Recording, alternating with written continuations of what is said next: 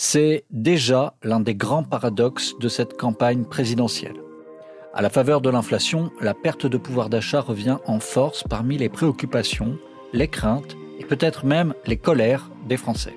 Pourtant, les récentes études économiques parues sur la question semblent formelles. Aucun segment de la population française n'aurait vu son pouvoir d'achat reculer, ni à l'échelle du quinquennat, ni à l'échelle de la crise Covid et de son arsenal de mesures d'accompagnement. Alors, Comment expliquer cet écart? Où en sommes-nous au juste? Nous avons tenté de faire le tour de cette question avec Patrick Artus, professeur à la Paris School of Economics et conseiller économique de Natixis. Je suis Hugo Christi et j'ai le plaisir de co-animer cet échange qui a été pensé et piloté par Clara Pisani-Ferry, chargée d'études chez Terra Nova et responsable de la coordination de la Grande Conversation 2022, dont vous écoutez actuellement le podcast. Bienvenue dans la Grande Conversation 2022.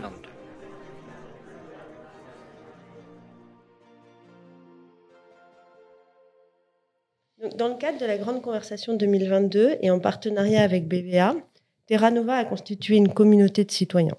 Ce sont 50 citoyens représentatifs de la diversité de la population française. Nous les interrogeons toutes les deux semaines sur leurs attentes et leurs perceptions de la campagne et sur des thématiques particulières. La première fois que nous les avons réunis, nous leur avons posé la question de quoi aimeriez-vous qu'on parle pendant cette campagne?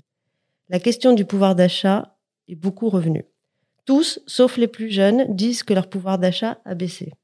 Pourtant, l'OFCE, dans une récente étude, indique que le pouvoir d'achat par unité de consommation a augmenté de 1% par an en moyenne entre 2018 et 2022. 1%, ça fait 334 euros par an et c'est 3500 euros en 5 ans pour une famille de 4. Il y a donc un vrai décalage entre la réalité et le ressenti. D'ailleurs, au sein de la communauté, quand on creuse avec les citoyens, on comprend que le pouvoir d'achat c'est surtout le petit plus que l'on peut s'offrir quand on a tout payé. C'est le cadeau pour les petits-enfants, des vacances ou un bon resto. Patrick Artus, de quoi parle-t-on exactement quand on parle de pouvoir d'achat? Comment est-ce que ça se mesure? Qu'est-ce qui pèse sur le pouvoir d'achat des Français? Oui, alors techniquement, on mesure le pouvoir d'achat comme ce qu'on appelle le pouvoir d'achat du revenu disponible, c'est-à-dire la quantité de biens et de services qu'on peut acheter avec le revenu quand on a enlevé du revenu les impôts, les cotisations sociales, etc. Donc c'est un concept euh, en comptabilité nationale, en tout cas relativement clair. Hein. Euh, évidemment, euh, le pouvoir d'achat, comme vous venez de le rappeler, quand on le regarde globalement, a augmenté, hein, selon cette mesure conventionnelle du pouvoir d'achat. Mais vous l'avez aussi mentionné, la, la perception du pouvoir d'achat peut être différente que cette mesure conventionnelle. Alors, qu'est-ce qui peut affecter euh, euh, négativement ou positivement le pouvoir d'achat? Évidemment, il s'agit ici du pouvoir d'achat de l'ensemble des Français. Hein, donc, euh, il y a quand même essentiellement trois trois grandes composantes. La première, c'est le niveau d'emploi. Hein, si l'emploi progresse, il y a plus de pouvoir d'achat qui est distribué. La seconde, c'est le pouvoir d'achat de, des salaires. C'est-à-dire, de, est-ce que les salaires augmentent plus vite que les prix? Ce n'est pas le cas, par exemple, en ce moment. Hein. En ce moment, on a une inflation qui est un peu supérieure à la hausse des salaires. Et puis, troisièmement, c'est le, le solde entre les transferts que reçoivent les ménages de l'État et les impôts qu'ils payent. Voilà. Et quand on prend tout ça en compte, euh, on arrive à cette progression du pouvoir d'achat global que vous évoquiez sur, euh, sur, les, sur les cinq dernières années. Alors, ce qui affecte le pouvoir d'achat bien sûr, il y a des choses cycliques. Hein, dans les récessions, euh, il y a des destructions d'emplois. Donc ça, c'est des, des, des, évolutions cycliques. Qui, ce qui est plus intéressant, c'est de regarder le long terme. Dans le long terme, il y a vraiment euh, il y a trois variables qui sont essentielles. La première, c'est le, le, partage des revenus. Euh, si on est dans une situation équilibrée, normalement, le pouvoir d'achat de chaque salaire, hein, du salaire individuel, doit évoluer à peu près comme la productivité du travail. C'est-à-dire que si la productivité elle augmente en ce moment en France de, disons, euh, un peu plus de 1% par an. Donc, le pouvoir d'achat de chaque salarié doit augmenter d'un peu plus de 1% par an. Donc, partage des revenus, on y reviendra peut-être. La seconde variable, évidemment, clairement, c'est la fiscalité hein, et, et, les transferts sociaux. Et puis la troisième variable qui est très importante et qui va l'être beaucoup pendant la, la transition énergétique, c'est les, les prix d'un certain nombre de biens assez particuliers évidemment, on s'attache beaucoup à regarder deux biens assez particuliers. Le premier, c'est le logement. Comment évolue le coût du logement, ce qui est compliqué parce qu'il y a des Français qui sont locataires, des Français qui ont acheté des logements. Et puis le second, c'est l'énergie, hein, bien sûr. Hein. Euh, l'énergie, c'est 15% de la consommation des Français les plus modestes et 5% de la consommation des Français les plus riches. Et donc, ça a non seulement un effet global de pouvoir d'achat, mais c'est un très gros effet de d'inégalité, hein, puisque le, le, poids, le poids de l'énergie est très différent suivant le niveau de revenu. Et donc, je crois que ce qui, si on veut faire des, des perspectives de pouvoir d'achat, il faut se poser des questions sur notre capacité à créer des emplois, qui en ce moment est bonne, hein, mais, euh, sur le partage des revenus au niveau des entreprises entre le revenu du capital et le revenu du travail, sur les prestations sociales et la fiscalité, et sur les prix de ces biens assez particuliers qui peuvent affecter très brutalement le pouvoir d'achat, comme à nouveau en particulier le prix de l'énergie. Justement, sur le prix de l'énergie, euh, c'est vraiment un sujet d'inquiétude pour les Français et on le voit au sein de la communauté. Mais quelles sont les perspectives? Est-ce que le pire est vraiment derrière nous? Et est-ce qu'à votre sens, il pourrait y avoir d'autres crises similaires, par exemple sur les biens euh, alimentaires ou sur le logement?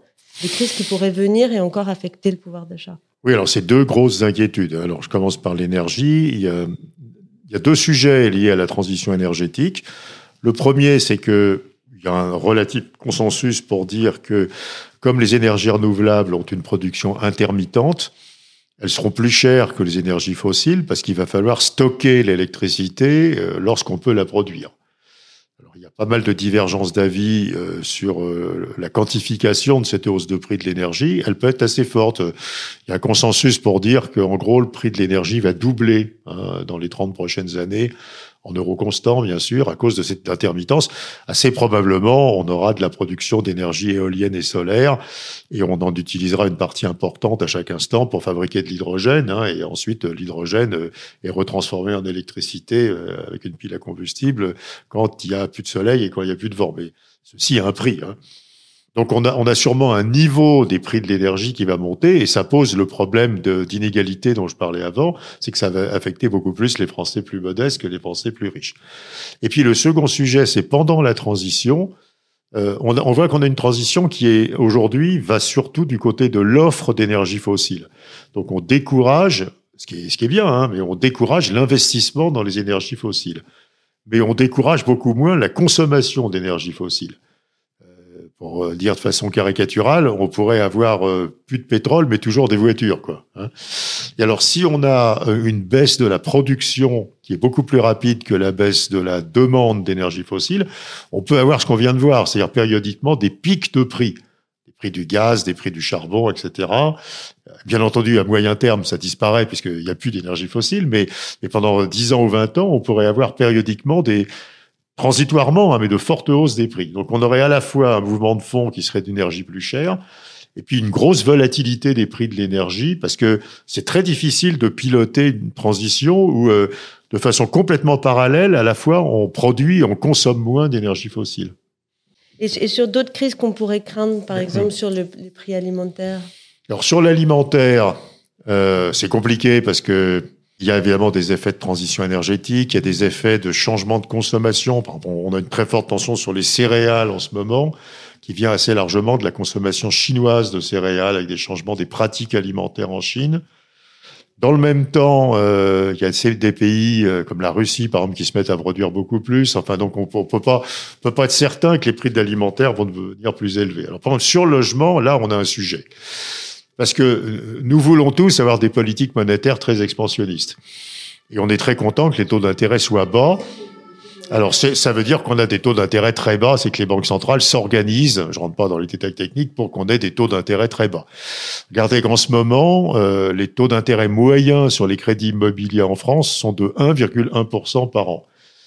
Euh, or, ceci pousse à acheter des logements.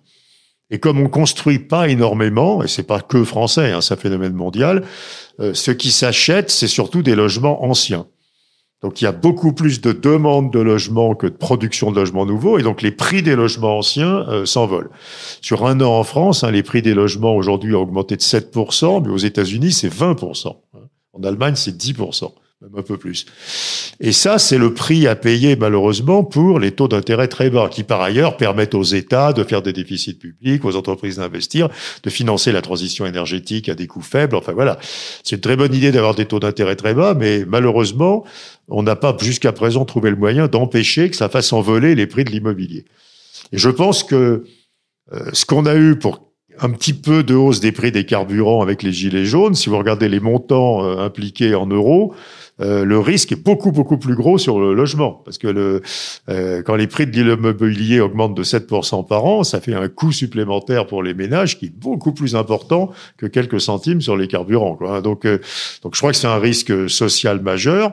On est en train, si ça continue, et il n'y a pas de raison que ça continue pas, parce qu'on voit pas les taux d'intérêt remonter, on est en train de créer un problème social massif. Quoi. Je veux dire, en gros, pour faire simple, d'exclusion de la classe moyenne des grandes villes, enfin de, de, de euh, on continue à repousser les habitations loin dans les banlieues, parce que les voilà. Donc il y a un vrai sujet immobilier. Euh, et les gouvernements les ont traités jusqu'à présent en subventionnant la demande. Hein, et donc c'est une très mauvaise politique parce que si vous subventionnez la demande alors qu'on construit toujours pas, vous faites encore plus monter les prix. Subventionner la demande, ça veut dire les APL c'est les APL et toutes les, toutes les, les, les programmes fiscaux d'aide à l'immobilier de tout type qu'on a vu fleurir. Chaque, chaque quinquennat, il y a un nouveau programme d'aide à l'achat de, de, logements, euh, en général en locatif. Mais si, si, si, vous, si vous fabriquez une demande de logement et que la construction ne suit pas, euh, vous faites monter les prix. Quoi. Je veux dire, donc ce qu'il faut, en fait, il faudrait se mettre d'accord pour construire plus. Alors construire plus, c'est extraordinairement compliqué parce que d'un côté, on veut pas construire, euh, on veut pas artificialiser les terres, comme on dit. Donc, on veut pas construire sur les terres agricoles, ce qui est parfaitement juste. c'est bien. Quoi. Et d'un autre côté, donc on se dit, il faudrait densifier les centres-villes, mais on veut pas non plus densifier les centres-villes. Au contraire, on veut les aérer, on veut mettre des espaces verts dans les villes. Donc, on sait pas du tout où construire en réalité. Et comme on sait pas où construire, on construit peu. Ce que je décris n'est pas un phénomène que français, hein, c'est un phénomène assez mondial. Et on construit peu, alors que la demande de logement est extrêmement importante et elle va le rester. Donc, euh, il y a un vrai vrai risque à nouveau de hausse totalement déraisonnable du coût du logement. Hein, pour, pour, euh, et ce ne serait pas seulement les classes populaires, ce serait toutes les classes moyennes qui seraient affectées. Hein. De hausse du coût du logement, mais aussi de possibilité pour les ménages de capitaliser dessus, parce que le logement, ça sert à fabriquer du patrimoine. une énorme inégalité. Il y a ceux qui en ont un déjà un et qui vont devenir très riches. Aux États-Unis, il y a des gens qui arrêtent de travailler tellement ils ont gagné d'argent sur leur logement. Hein. Et puis il y a ceux qui doivent en acheter un et qui pourront pas se le payer ou qui vont y consacrer une partie déraisonnable de leurs revenus. Quoi. D'ailleurs, quand vous regardez le poids du logement dans la, dépense des ménages, hein, en 20 ans, on est passé de 15 à plus de 25 donc ça devient monstrueux. Donc on a un vrai sujet euh, qui est très difficile à traiter parce qu'à nouveau, la seule façon raisonnable de le traiter, c'est de construire plus. Mais il n'y a aucun consensus euh, collectif pour construire plus en réalité. Et à l'étranger, quelles sont les réponses? Ah ben, il n'y en a pas. Aux États-Unis, les prix ont augmenté de 20%. Dans les pays nordiques, encore plus. Euh, en Angleterre, on est à 8-9. En Allemagne, on est au-dessus de 10. On a ça partout. On a ça partout. Alors, on pourrait avoir une réponse euh, c'est-à-dire, on après, on essaie une réponse réglementaire. Donc, on dit aux banques, faites un peu moins de crédit. Mais ça aggrave les choses parce que quand les banques font un petit peu moins de crédit, elles excluent en fait les classes populaires de l'accès au crédit et ça change pas grand-chose sur les prix de l'immobilier. On a simplement exclu les classes populaires de l'accès au crédit. Donc, c'est, c'est pas tellement la bonne mesure. Non, la vraie, la bonne mesure, ce serait, de, de, on sait en France, toutes les études depuis 20 ans disent qu'il faudrait construire à peu près 500 000 logements par an, et on en construit un peu moins de 400 000. Donc on a 100 000 déficits euh, tous les ans depuis très longtemps. Quoi. Ce qui correspond à peu près à un autre chiffre qui circule, c'est qu'il y a un déficit de 2 millions de logements par rapport à une situation où on logerait convenablement la population. Et donc, du coup, comme on a de la demande et pas d'offre, ben, les prix explosent. Quoi. Et ça, ça sera un problème. Je pense que tous les candidats à la présidentielle devraient dire quelque chose à un moment quelconque sur euh, ce qu'ils envisagent de faire pour, euh, pour que les Français puissent avoir des logements à des prix accessibles, ce qui, risque d'être de moins en moins le cas. Et à quelle échéance ce sera un problème bah, Je pense que ça l'est déjà. Hein, euh, ça l'est déjà. Quand, quand vous voyez que dans les, dans les nouveaux crédits qui sont faits aux ménages, alors la, la Banque de France vient de, d'essayer de, mettre un petit peu d'ordre là-dedans. Et on avait dans certains cas des ménages qui allaient consacrer 40% de leurs revenus à rembourser un crédit immobilier. Vous voyez que c'est quand même déjà devenu un problème. Donc, normalement, ça ne devrait pas dépasser 30 ou 32, mais on était allé beaucoup plus haut dans certains cas. Donc, ça devient une pression. Et je pense que ça joue un, ça joue un rôle dans la perception de, de perte de pouvoir d'achat. Quoi. Le fait qu'il faille mettre autant d'argent pour pouvoir se loger. Sans d'ailleurs que les ménages se rendent forcément compte que c'est ça, parce que c'est une hausse qui a été progressive comme ça. C'est comme la grenouille dans la casserole qui chauffe progressivement, non? Oui, oui, oui. Et puis après, euh, le problème aussi, c'est que globalement, c'est pas défavorable, comme euh, comme vous disiez. C'est-à-dire que au bout de quelques années, ceux qui ont acheté s'en trouvent bien, quoi. Hein. Donc c'est pas quelque chose qui change. C'est vraiment une situation très, c'est très intergénérationnel, quoi. Si on est suffisamment vieux pour avoir déjà acheté, c'est bien. Si on est suffisamment jeune pour devoir acheter, c'est terrible, quoi. Donc, euh, donc, mais c'est, ah, je pense que c'est quelque chose qui est explosif, si vous voulez, intrinsèquement. On peut pas imaginer un pays où, quand les salaires augmentent de 2% par an, de façon chronique et sur des dizaines d'années, les logements augmentent entre 5 et 10% par an. Quoi. Je veux dire, c'est juste pas possible. Quoi. Donc il faut trouver une solution. Dans les grands risques qui sont évoqués, il y a aussi le risque de l'inflation, qui présenté comme un danger mmh. qui nous guette. Mmh. Pourriez-vous nous rappeler ce que c'est que l'inflation, pourquoi on la redoute et quelles sont, selon vous, les perspectives à moyen terme et à long terme? Alors, bah, il y a deux sujets sur l'inflation. Le premier sujet, c'est il y a 30 ans ou 40 ans, les salaires étaient parfaitement indexés sur l'inflation. Donc quand les prix des biens ou des services augmentaient plus vite, les salaires augmentaient plus vite aussi. Et ça n'avait pas d'effet sur le pouvoir d'achat. C'est typiquement ce qu'on a vu dans les années 80, hein, quand le prix du pétrole a beaucoup augmenté. Il y avait des inflations à deux chiffres, hein, mais les salaires augmentaient aussi. Et donc le poids de ce choc inflationniste n'avait pas été porté par les salariés. Dans les économies contemporaines, l'indexation des salaires au prix, c'est-à-dire la réaction des salaires lorsque les prix augmentent plus vite, euh, est devenue très mauvaise. C'est-à-dire que les salaires sont plus du tout indexés sur les prix. Bah parce que c'est sans doute. Euh... Bon, d'abord, on, on sort d'une longue période de faiblesse de l'inflation, donc ça a été moins un sujet finalement dans les négociations euh, salariales dans les entreprises. Et puis, le, le pouvoir de négociation des salariés et des syndicats a beaucoup baissé. Et en fait, dans tous les pays, c'est pas particulier à la France, aujourd'hui, les salaires ne suivent pas les prix. Quoi. Quand les prix accélèrent, euh, les salaires euh, restent à peu près au niveau d'avant. Donc le premier problème de l'inflation, c'est que tant que les salaires sont, suivent mal les prix, plus il y a d'inflation, plus le pouvoir d'achat diminue. À nouveau, aujourd'hui en France, l'inflation est un peu au-dessus de 3% et les salaires ont augmenté d'à peu près 2% sur l'année. Donc les salariés ont tous perdu 1%. C'est à cause de cette poussée d'inflation. Et puis il y a un second sujet qui est qu'on a peur que le retour de l'inflation conduise les banques centrales à changer de politique et donc à monter les taux d'intérêt. Et ça, la hausse des taux d'intérêt, ça aurait des effets catastrophiques sur nos économies parce que toutes nos structures économiques et financières se sont organisées autour d'une situation de taux d'intérêt faible. Euh, on a, on s'est beaucoup endetté euh, à des taux d'intérêt très faibles. Euh, la valorisation, dont on parle à l'instant des logements, est celle qui correspond à des taux d'intérêt faibles. Donc, une remontée des taux d'intérêt aurait des effets affreux. Quoi. On serait dans une situation globale de surendettement de tout le monde. Euh, parfois des choses très déséquilibrantes. Les entreprises se sont endettées pour racheter leurs actions, par exemple. Hein. Ce qui a du sens quand les taux d'intérêt sont bas et a plus du tout de sens quand les taux d'intérêt sont élevés. Et puis, euh, les investissements dans la transition énergétique ont souvent des rentabilités faibles. Donc, on les fait si les taux d'intérêt sont bas, mais si les taux d'intérêt sont élevés, on les fait pas. Donc, ça serait horrible d'avoir des taux d'intérêt plus hauts, et donc euh, on a très peur que s'il y a une inflation durable, ça fasse monter les taux d'intérêt et qu'on ait tous ces inconvénients. Donc, on, on, a vraiment envie de rester dans un environnement d'inflation faible. C'est clair que on n'a on pas envie de tester l'environnement d'inflation durablement élevé. Et on peut pas juste dire on reste à taux d'intérêt faible et c'est une décision politique? Oui, mais si l'inflation est euh, en permanence de 4%, garder des taux à zéro, alors là, vous allez faire exploser euh, les coûts, les prix de l'immobilier, la valeur. Si je peux m'endetter à zéro quand les prix augmentent de 4, vous voyez que vous allez avoir une, énorme augmentation de l'endettement, une énorme augmentation des cours boursiers, des prix de l'immobilier, ça serait des déséquilibres. Serait un déséquilibre financier monstrueux. Non, euh, si l'inflation devient durablement élevée, si elle devient élevée pendant six mois, les banques centrales ne font rien. Quoi. Mais si on avait des années d'inflation forte, les banques centrales montraient les taux d'intérêt.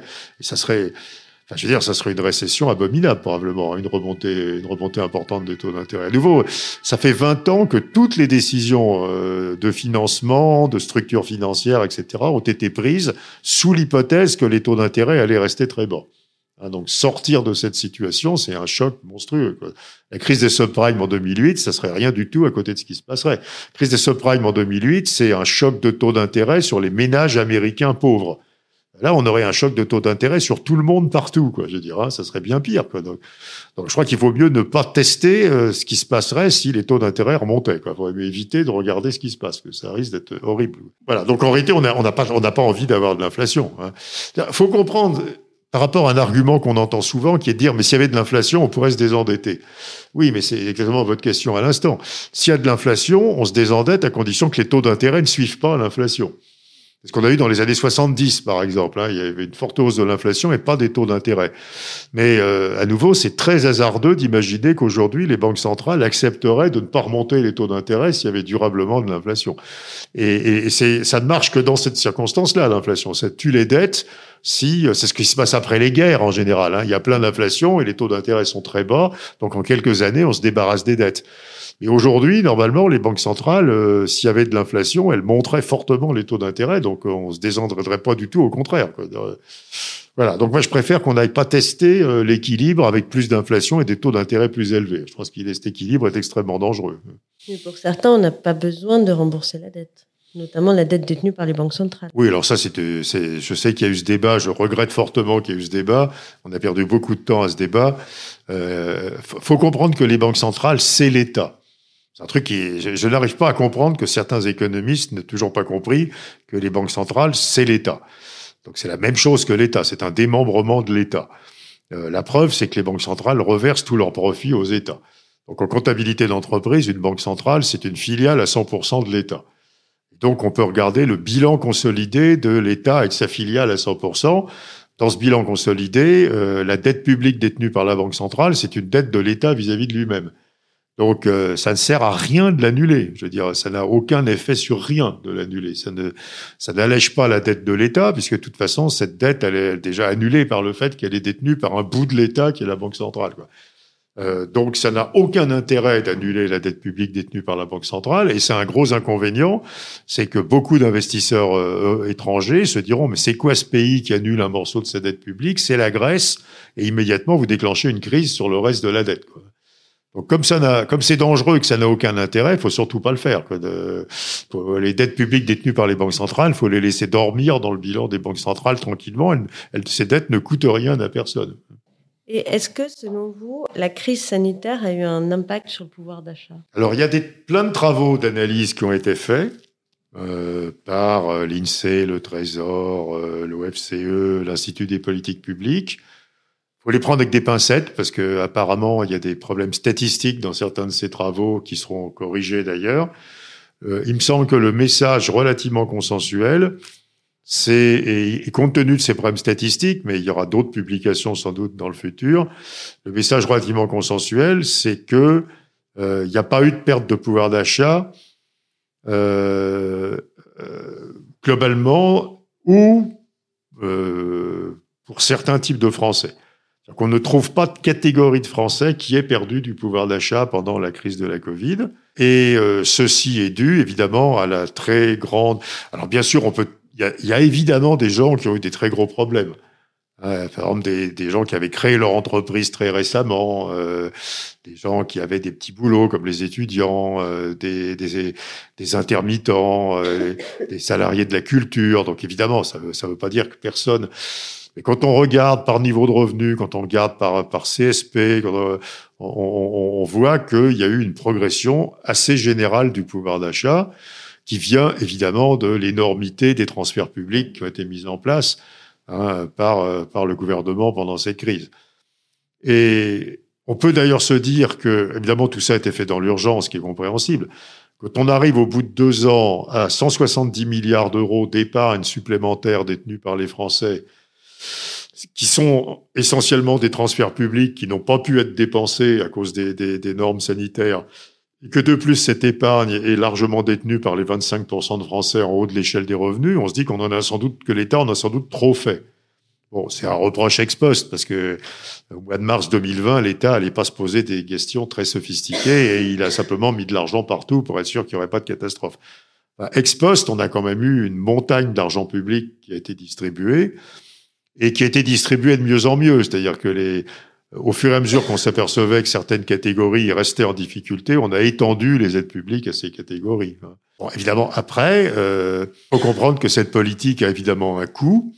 Euh, le coût, on l'a évoqué avant, c'est que cette politique a nécessité un énorme déficit public, que ce déficit public a été financé par la création monétaire, sinon il n'aurait pas pu être mis en place, et que cette création de monétaire fait monter très violemment euh, euh, les cours boursiers, les prix de l'immobilier, les prix d'actifs spéculatifs de tout poil.